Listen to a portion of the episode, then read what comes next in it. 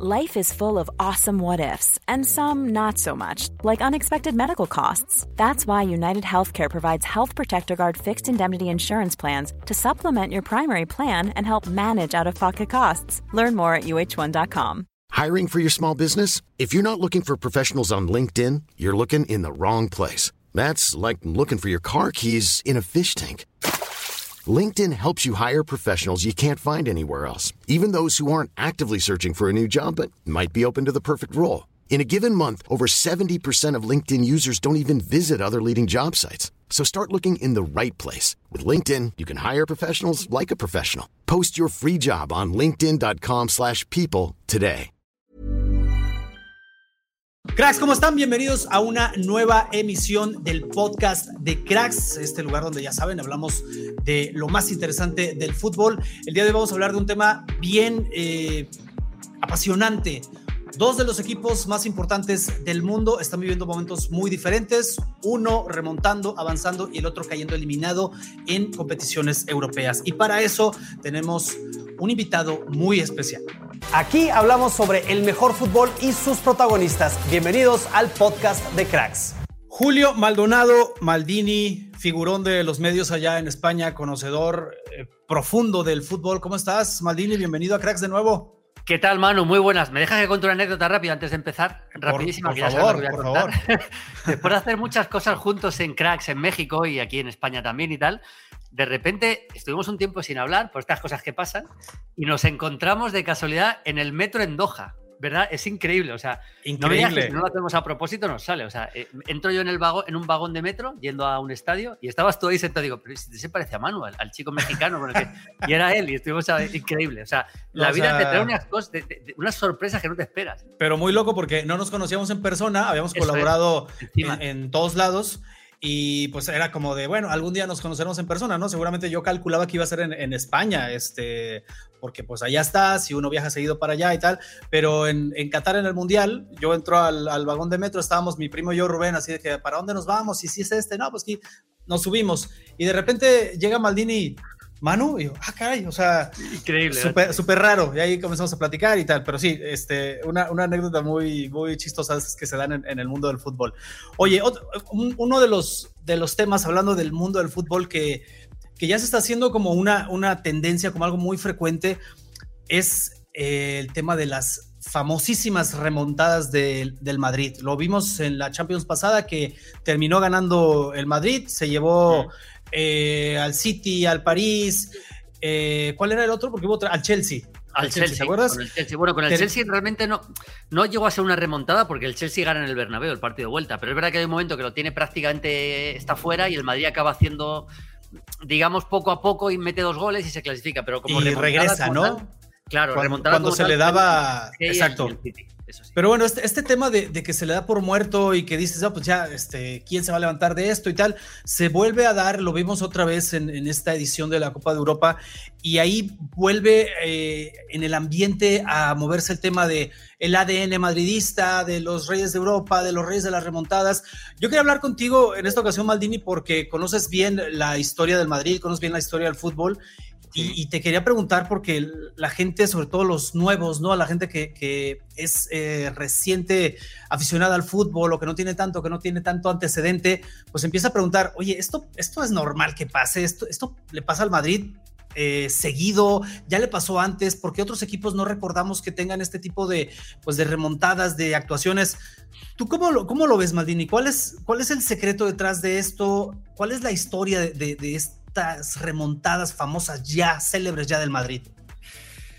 Bueno, es, eh, eh, no es fácil de explicar, pero creo que tiene mucho que ver. eh, primero, es una cosa histórica. La primera remontada que hizo el Madrid fue contra el Derby County en los años 70 en Copa Europa, luego ya llegó la del Anderlecht en UEFA. Digamos que son distintas generaciones. No estamos hablando simplemente de, del actual equipo, ¿no? Eh, eh, sino de, de- una, de una historia que empieza en los años 70, eh, finales de los 70, realmente las grandes remontadas del Madrid. Hay una contra el Mönchengladbach. Tiene que ver mucho con, con el, con el ADN de, este equipo. Es un equipo del Madrid, es un equipo que tiene una, una capacidad asombrosa para nunca darse por vencido. Yo lo he hablado mucho con, con jugadores del Madrid, con, con gente del Barça, jugadores del Barça, eh, digamos porque son muy distintos el, Madrid es un equipo optimista por naturaleza. Aunque las cosas le vayan mal, en algún momento el Madrid siempre saca de repente algo para acabar, para acabar remontando. Y claro, lo que pasa en este caso es que como llueve sobre mojado, como decimos aquí, no sé si en México decís esa frase, pero como llueve sobre mojado, eh, los equipos, verdaderamente, los rivales, eso lo tienen, lo tienen ya en la cabeza. Entonces, cuando empieza una remontada, los rivales se vienen abajo, porque saben que, esto puede pasar, fundamentalmente desde el Bernabéu. Hay que decir que la, remontada del otro día, yo estuve en Anfield el otro día, el martes, se produce fuera de casa. Eso, sí que es una anomalía ya. O sea, que la haga fuera de casa ya sí que es extrañísimo. Pero las remontadas suelen ser en el Bernabéu. El, cuando, cuando el Madrid empieza... Hay un momento de conexión, de conexión entre, entre el equipo y el público, que es una cosa que yo he estado en mil estadios en todo el mundo y solo he vivido en el Bernabéu.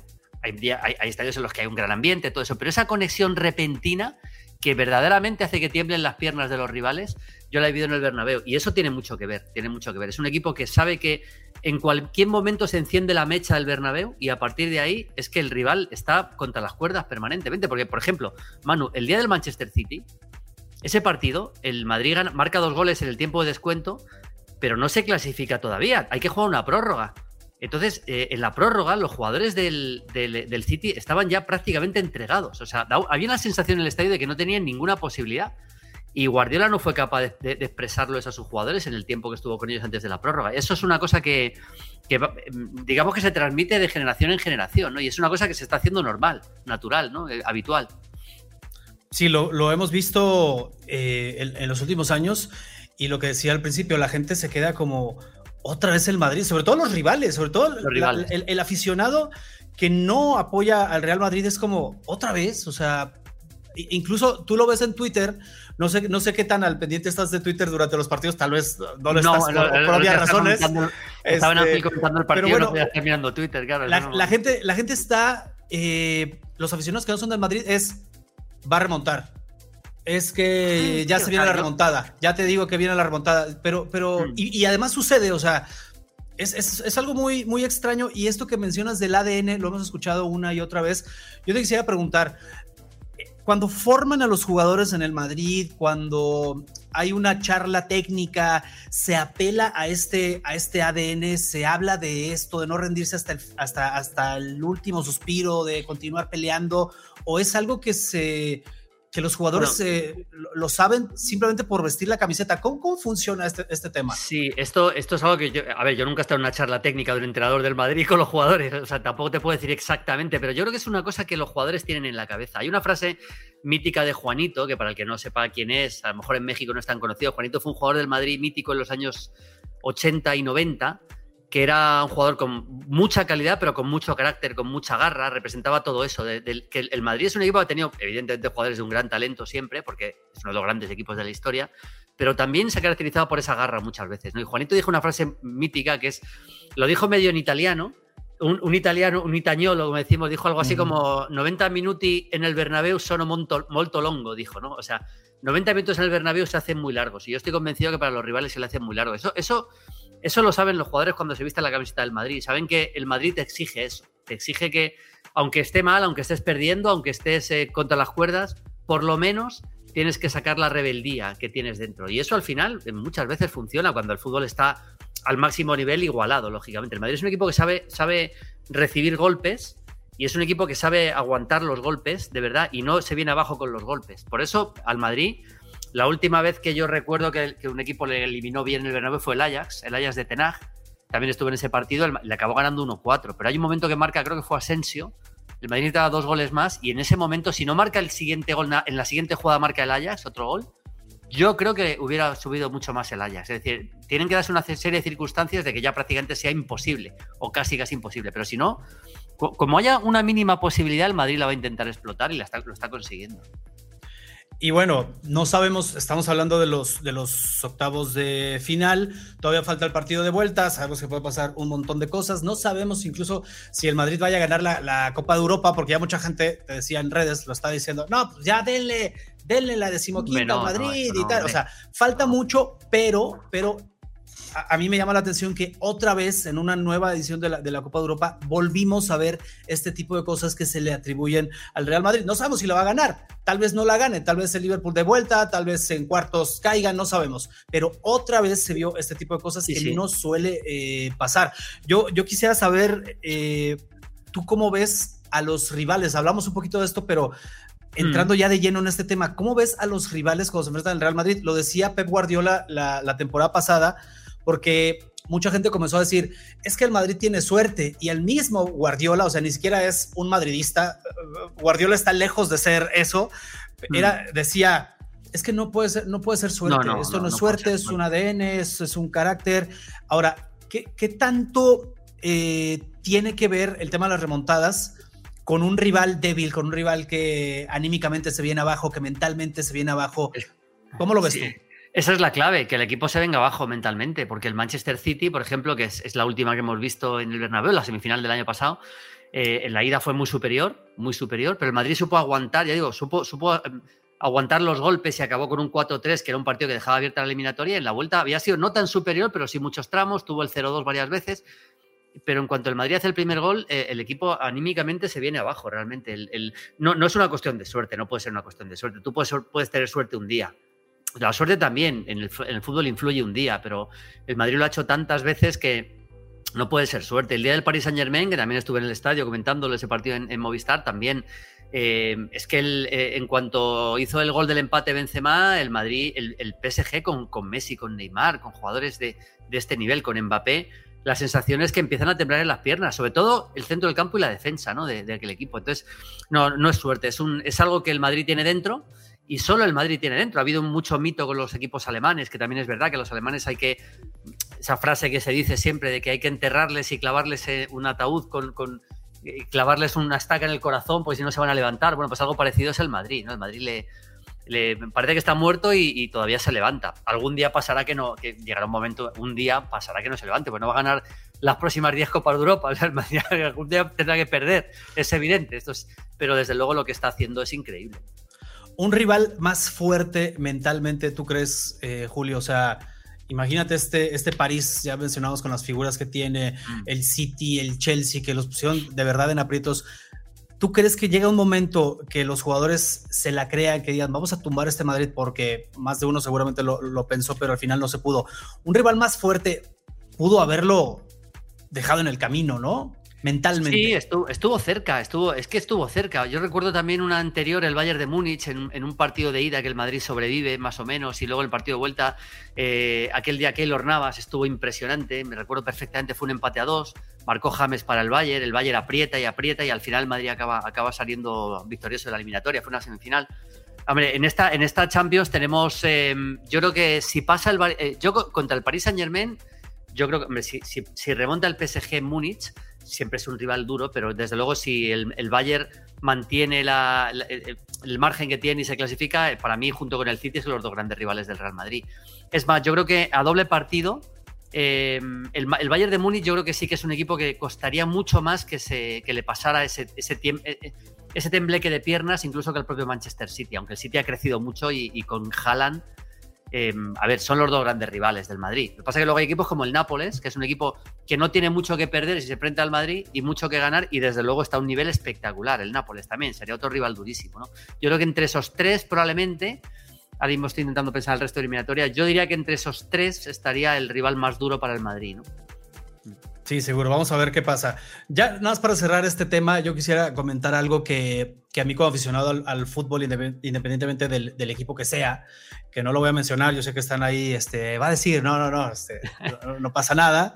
Independientemente del equipo que seas, tú quieres que tu equipo haga lo que hace el Madrid de verdad. O sea, es, es que cuando tú te ves abajo en el marcador dices, necesitamos un gol, necesitamos dos goles, quedan cinco minutos, uno tira la toalla, pero estás ahí al pendiente y dices, ojalá se pudiera. Y en la gran mayoría de los casos, la verdad es que los equipos no lo hacen. Eh, llegarán a anotar un gol, pero se quedan ahí en el camino y el Madrid hace lo que de verdad uno comisionado al fútbol del equipo que seas quisiera. Quisieras que tu equipo hiciera eso y muy pocas veces se, se da y muy pocas veces pasa. Bueno, el otro día, Manu, yo tengo, estoy seguro, estoy convencido de que muchos hinchas del Madrid, cuando se puso 2-0 el Liverpool en el minuto 14, o sea, yo estaba, o sea, tú sabes lo que era Anfield con 2-0 eh, era una, una, caldera, digo, aquí cualquier equipo, cualquier equipo realmente en este, en este, en este contexto con 2-0 en contra es que se viene abajo seguro. O sea, eh, de verdad que. Y yo estoy seguro que muchos hinchas del Madrid estaban tranquilos con 2-0 en contra, como porque lo ha hecho tantas veces. A ver, tampoco iban a pensar que iba a ganar 2-5, porque eso ya es una cosa casi imposible saber. Pero desde luego que la sensación de que al Madrid Incluso en esa situación, con dos goles en contra de 14 minutos y que queda toda la eliminatoria por delante, el Madrid todavía no, digamos que no tembló, ¿no? Y efectivamente no tembló, ya hemos visto cómo acabó el partido, ¿no? Con 2-5. Empezó a desatarse Vinicius, en la segunda parte del Madrid fue espectacular lo que jugó y le acabó, le acabó dejando la eliminatoria prácticamente sentenciada al, Liverpool. Es que esta, esta reputación del, del, Madrid, que como nos platicabas, no viene de, de la temporada pasada, viene ya históricamente, la sabe el aficionado, la sabe el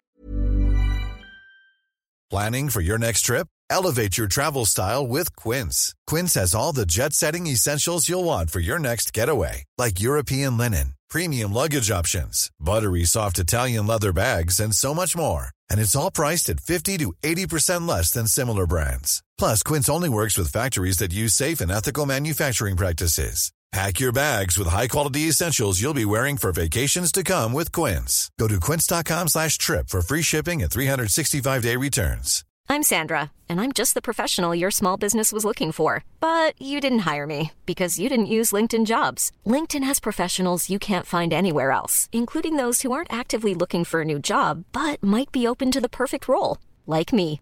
In a given month, over 70% of LinkedIn users don't visit other leading job sites. So if you're not looking on LinkedIn, you'll miss out on great candidates like Sandra. Start hiring professionals like a professional. Post your free job on linkedin.com/people today. Wow. Nice. Yeah.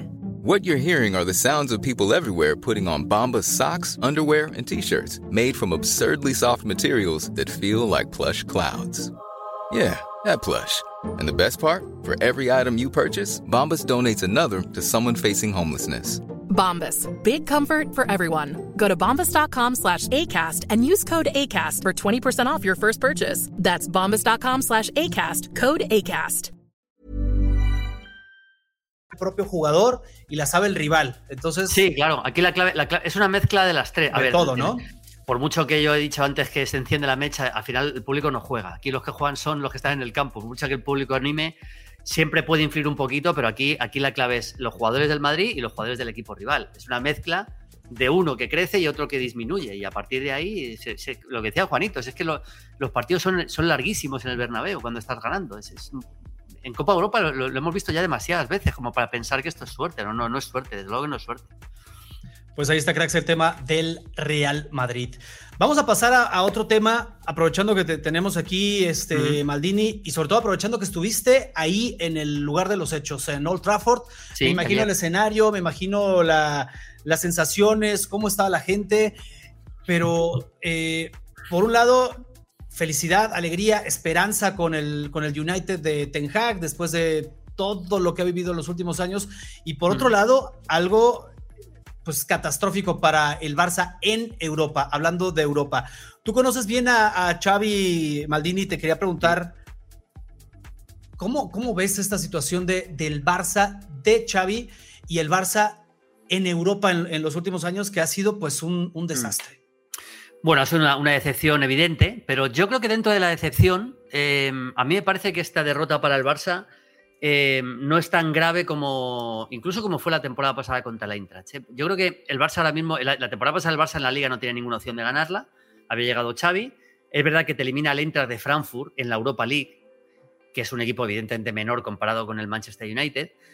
Pero el contexto es muy distinto. El Barça es líder en la liga con ocho puntos de ventaja, ha ganado ya la Supercopa de España al Madrid. La Supercopa de España es un torneo que no tiene tanto, tanta importancia, pero crece si le ganas al Madrid la final, hablando de lo que es el Barça, ¿no? en este caso, Y tiene que jugar contra el Madrid dos partidos para jugar la final de la Copa del Rey. es decir, yo estoy convencido que el Barça. Eh, ayer, por supuesto, compitió y hubo momentos en los que estaba por, delante del marcador, pero la sensación que me dejó ayer el Barça es que dentro de la decepción, eh, este equipo está centrado en ganar la liga y si puede de paso a la copa, sobre todo porque es eliminar al Madrid en semifinales, pero sobre todo ganar la liga. Yo creo que es el tiro que ellos tienen y una vez que cayeron de la Champions, otra cosa es que hubieran estado en Champions. Champions es otra cosa, ¿eh? O sea, la Europa League para un equipo como el Barça es un torneo que yo no digo que le estorbe, porque no le estorba, pero a ver, es un torneo que juegas un poco por obligación. Si hubiera sido la Champions, el palo era el triple. Bueno, de hecho lo fue en la primera fase de la Champions. Pero el partido de ayer eh, no considero tanto palo como, como fue la temporada pasada porque están líderes en la liga. Eh, vamos, estoy convencido de eso.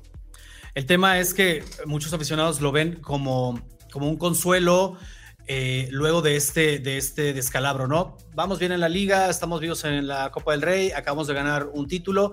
O sea, el escenario, como bien lo decías, no es tan malo como la temporada pasada, ¿no? A pesar de que se desciende a la Europa League eh, y luego se llevan esta, esta derrota en casa con un estadio, ¿te acuerdas? Lleno de aficionados eh, rivales. Sí, bueno, sí, sí, ese también estuve, sí. era, yo me acuerdo que bajaba por la, por la calle hacia el Camp Nou y es que parecía que estábamos en Frankfurt. Yo le decía a un compañero mío, Adolfo, el que narró el partido conmigo, le decía, pero vamos a ver dónde estamos en Alemania, tío, esto no puede ser. Porque es que era, eran riadas de alemanes y había, yo creo que había como 60.000, había más hinchas alemanes que del Barça, ¿eh? eh creo que pilló en Semana Santa, fue una semana en la que había poca, pero vamos, aún así, o sea, fue una cosa incomprensible. Y eso fue muy doloroso, todo lo que pasó. Y yo creo que lo de ayer no es tanto. Ha sido una eliminatoria muy competida ante un grande, el United está en un gran nivel y ha sido muy competida y bueno, cayó para un lado como podía haber caído para, caído para el otro. Yo, de verdad que el Barça creo que se va a centrar en la liga. Claro, no, es que el, escenario es, diferente porque está la liga, porque están líderes. O sea, la gente, imagínate, puede digerir mejor esta, esta derrota porque voltean a ver la liga y dicen, bueno, vamos líderes, vamos bien, tenemos buenos puntos de ventaja, estamos vivos acá.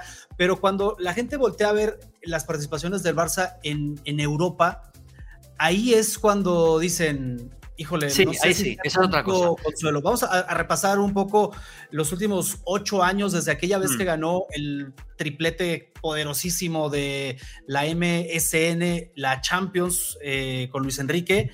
Luego se vieron, cayeron en cuartos de final contra el Atleti en 2016, cayeron en cuartos contra la Juve en 2017 en cuartos también contra la Roma, aquel gol de Manolas en 2018. Y luego se vino aquella, yo creo que de, las derrotas más dolorosas eh, contra el Liverpool, ¿te acuerdas? En, 2019 en Anfield, una remontada, pero ahora. 4-0. 3-0 en la ida y 4-0 en la vuelta, sí. Exacto, increíble. Cuartos de final contra el Bayern en 2020, en cuartos, eh, luego en octavos 2021 eh, contra el París. Luego ya estamos hablando de 2022, los cuartos de final y en la, Europa League ya contra el Eintracht de Frankfurt y ayer contra el Manchester United. O sea, estamos hablando de que hubo partidos incluso que en la plantilla contaban con Messi, porque luego hay aficionados que dicen, es que desde que se fue Messi el equipo se vino para abajo hubo algunos de esos partidos que Messi estaba ahí presente y no les, no les ajustó para, para avanzar, al menos. Yo no digo ya para ganarla, pero para avanzar, para seguir avanzando. Y son ocho años de un papel eh, triste para los aficionados del Barça y pues desastroso para, para el club. ¿Qué pasa, Maldini? ¿Qué pasa en, el, Barça en Europa? ¿Qué está pasando con esta, con competición, con el escenario europeo? ¿Por qué no se le están dando las cosas? Porque ya hablamos, ¿no? Estuvo Messi, tuvieron eh, grandes momentos, equipos brillantes, pero aún así no pasó nada con ellos. Bueno, eh, primero que si juntamos todo lo que estás contando, Manu, desde luego es una catástrofe para el Barça, caer como cayó en varias, rondas ante Atlético de Madrid, sobre todo, yo creo que especialmente dolorosas fueron la remontada de la Roma, que el Barça había ganado 4-1 en la ida y fue 3-0, y la remontada del Liverpool en semifinales, que fue 3-0 en la ida, donde el, Barça ganó 3-0, pero desde luego no fue superior al Liverpool. O sea, fue un 3-0 muy engañoso en la vuelta al 4-0. Yo, eh, y esos partidos estaba Messi, ¿eh? Yo creo que el Barça es un equipo todo lo contrario que el Madrid. Ha tenido muchísimos jugadores de mucho talento que han jugado un fútbol maravilloso, pero es un equipo mucho más frágil mentalmente. Eso es así, es una realidad y es una realidad que se traslada desde, desde, desde los hinchas, hasta los jugadores. Es un equipo que en cuanto las cosas empiezan a ir un poquito mal, eh, eh, hay un pesimismo instalado en el, en el culé, pero eso es una, cosa de verdad que yo creo que no se van a enfadar si, si, lo digo los culés que nos estén viendo, porque es que es la verdad y ellos lo saben. Y yo lo hago con muchos hinchas culés y, son así. Quizás la, generación actual ya no tanto, porque ha, conocido a un Barça muy ganador con la etapa de, de Luis Enrique, etcétera, pero. o del Guardiola sobre todo de Guardiola entrenador, pero es verdad que hay una cierta sensación de pesimismo instalado en el culé, que en cuanto las cosas empiezan a ir mal, mira, el otro día yo tengo un gran amigo en, la tele que es, que es del Barça, un chaval que trabaja en, se dedica a hacer, es, de publicidad de Movistar. Y el otro día estábamos haciendo una sesión de fotos y me dice, joder, macho, yo no sé si vamos a ganar la liga, pero vamos a ver, pero cómo puede? es que no soy nada optimista, le digo, pero ¿cómo no puede ser optimista si lleváis ocho puntos de ventaja? O sea, si no eres optimista con ocho puntos de ventaja, ¿cuándo lo vas a ser? O sea, pero es un poco la forma de ser, de verdad. Ellos, las sensaciones de, de pesimismo por bandera, mientras que el Madrid es todo lo contrario, es optimismo por bandera. Luego ya la realidad te puede golpear, ¿no? Claro. Y eso es lo que eso es lo que le pasa al Barça muchas veces. O sea, la remontada de Liverpool fue muy dolorosa porque, porque es que el Barça no dio ninguna sensación de, de rebeldía en ese partido. Y la de la Roma lo mismo. Yo creo que son dos eliminatorias que han marcado al Barça al Barça contemporáneo. Luego algunas más, bueno, La, el del- Bayern, la del 8, ¿no? La, de- la del la 8-2, sí, la del 8-2, esa es. Ese- sobre todo por el resultado, ¿no? En- en- además que fue, eso fue una, una auténtica- yo también estuve en ese partido en Lisboa, fue una auténtica catástrofe en todos los sentidos y ese es el partido más negro de la historia del Barça. Pero esas dos eliminatorias, porque son remontadas eh, anteriores ante equipos que yo creo que el Liverpool era, más o menos superior al Barça en aquella época, pero había perdido 3-0 en la ida y desde luego la Roma no era superior. Creo que dolieron mucho más, aunque lógicamente el 2-8 es lo más doloroso. Pero yo creo que es eso, ¿eh? Es eso. Pues eh, ahí está la, situación del Barcelona en Europa. Repasamos brevemente y sobre todo el, el contexto que hay, ¿no? Como decías, este, pues este sentimiento de, de pesimismo, de no creérsela, de no ir a por todas, de matar al rival, que la gente lo ve, o sea, la gente lo ve. El primero que lo sufre es el aficionado y dice, hombre, este, les faltó esta garra, este apretar, Sí, porque sí, no te sí, pueden dar la vuelta a los partidos este, de esta forma, ¿no? Hay también a lo mejor en algunas ocasiones, eh, Maldini, ¿estás de acuerdo? El factor suerte, a lo mejor, ¿no? Un tiro que iba al poste, Bueno, una ocasión, pero- ¿te acuerdas aquí de Dembélé que tuvo para hacer el 4-0 en... Sí, en el En Camp Nou, el- mano, Camp Nou, o sea, mano a mano el día del Liverpool, ya. Es fútbol, es, es, es fútbol, Pero es te digo así. una cosa, si marca Dembélé, quedaba la vuelta, igual en vez de 4 acaban metiéndole 5-0, o sea, es que de- eso nunca se sabe. Pero lo que está claro es que tantos años seguidos eh, no, no es suerte. Hay algún partido, también recuerdo un baño que le pegó el Paris Saint Germain en el Camp Nou en la ida, luego el Barça en la, en la vuelta estuvo en algún momento que se metió en la eliminatoria, que marcó un gol Messi, recuerdo, pero, pero son muchos años y, y, a ver, en el Barça ha habido siempre una una forma de jugar al fútbol que es una forma, sobre todo desde la etapa de- del Dream Team y luego del Barça de Guardiola, de mucha posesión, tener mucho la pelota, protegerte con ella y a veces que ese estilo tampoco pasa nada por cambiar un poco en algún momento concreto y yo creo que eso también ha sido, ha sido clave, ¿no? Han sido demasiado... mm, demas- demasiada obsesión por jugar solo a una cosa, ¿no? Yo creo que eso al final ha, ha pasado factura en algún momento. Conociendo a, a Xavi como lo conoces, Maldini, que, que sé que tienes eh, Mm. Sí, cercanía ayer hablé con él, antes del partido, estaba muy animado, eh, pero al final la realidad es la que es, ¿no? co- conociéndolo, así, así como, como lo cuentas, eh, ¿tú crees que él siga con, este, con esta ilusión, con este deseo de Sí, sí. agarrar al Barça y decir, este, yo me quedo aquí hasta que pase lo que tenga que pasar? ¿O, o cómo lo ves? No tengas ninguna duda, él está muy ilusionado, él quiere triunfar en el Barça como entrenador, igual que hizo como jugador, y él quiere ganar la liga. Al final, mm, las competiciones eh, europeas pues tienen mucho, mucho de que un día estás mal y te vas a la calle, y no le estoy quitando mérito a ganarlas, evidentemente, al revés, todo lo contrario, a lo mejor el mérito está ahí. Pero quiero decir que la, liga, la competición de la regularidad para, para el Barça en este momento de sequía necesita ganar el título de liga para, para, para que el proyecto funcione. Y si gana el título de liga, el proyecto ya habrá funcionado y a partir de ahora, el año que viene volverán a jugar la Champions y ya, ya tendrá ese, esa, esa liga en el, en el, em, digamos, en el bagaje, ¿no? Y a partir de la Copa del Rey es otra historia. La Copa del Rey es importante, sobre todo porque si la gana es que le ha ganado al Madrid en semifinales, porque al final el Madrid y el Barça son vasos comunicantes, eh, Manu. Es- es- esto es la historia del fútbol español. Es así, o sea, yo, yo no estoy de acuerdo en que tenga que ser así, pero es así, hasta, hasta, hasta el extremo de, vamos a suponer un caso, fíjate, vamos a suponer que el Barça gana la liga por 15 puntos de ventaja, pero el Madrid gana la Champions en la tanda de penaltis en la final, y en esa tanda de penaltis está la diferencia. Si la gana el Madrid, la temporada del Barça será un fracaso, y si la gana el Barça, y si pierde el Madrid, será un éxito. Es absurdo lo que estoy diciendo, ¿eh? no tiene ningún sentido, pero es la realidad. Pero, O sea, pero son- así es. Son unos vasos Sí. comunicantes tan grandes y yo no estoy de acuerdo. Si el, el Barça el, el- el Barça un año que ganó Liga y Copa y el Madrid la Champions. Bueno, pues han hecho una gran temporada los dos equipos. Pues no. Eh, la sensación es que el Barça había fracasado y el Madrid había ganado. O sea, yo creo que eso es un error, pero, pero el fútbol español está montado así, en la, en la cabeza de los aficionados.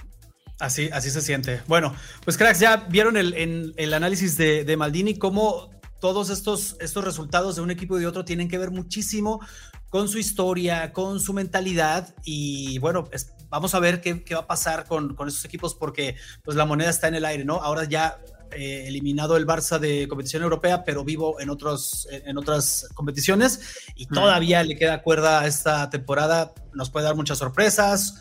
Vamos a ver qué pasa. Sí, Maldini.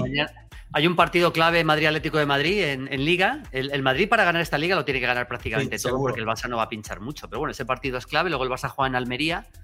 Eh, y veremos, veremos porque hay liga todavía por delante para que, para que el Madrid se pueda meter en el campeonato, como por supuesto que sí. ¿no? Seguro. Pues va a ser emocionante este, este cierre. Y hablando de cierres, eh, concluimos este, este podcast, pero eh, no sin antes que nos platiques de, tu canal, que invites a la gente a suscribirse, a visitarte por allá, porque el contenido está muy bueno, la verdad. Bueno, nada, eh, muchos lo conocen también, gracias a vosotros. Mundo Maldini, mi canal de, YouTube, y estoy me quedan 30.000 para el primer millón de suscriptores. Estamos muy ilusionados, estamos montando una fiesta y todo aquí. Ah, Así que y nada, bueno, lo que pueden ver en mi canal pues es fútbol y fútbol en estado puro. Yo viajo mucho por, por, la tele, entonces, eh, por ejemplo, esta semana pues he hecho vídeos desde Old Trafford y desde Anfield. Entonces estoy permanentemente viajando y tenemos vídeos de los mejores estadios de Europa y luego muchas más cosas, y fútbol histórico. Bueno, eh, eh, yo es un apasionado del, del, fútbol en todos los sentidos y, y, este canal creo que transmite esa pasión ¿no? por el fútbol, por, por lo que es el juego también fundamentalmente.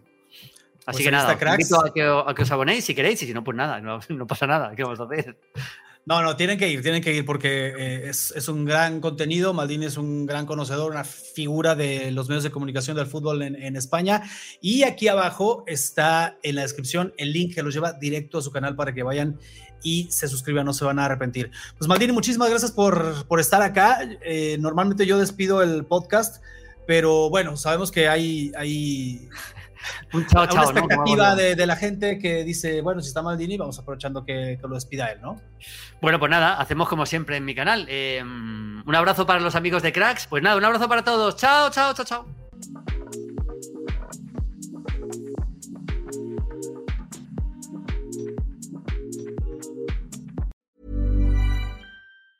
Mom deserves the best, and there's no better place to shop for Mother's Day than Whole Foods Market. They're your destination for unbeatable savings, from premium gifts to show-stopping flowers and irresistible desserts. Start by saving 33% with Prime on all body care and candles. Then get a 15-stem bunch of tulips for just $9.99 each with Prime. Round out Mom's menu with festive rosé, irresistible berry chantilly cake, and more special treats. Come celebrate Mother's Day at Whole Foods Market.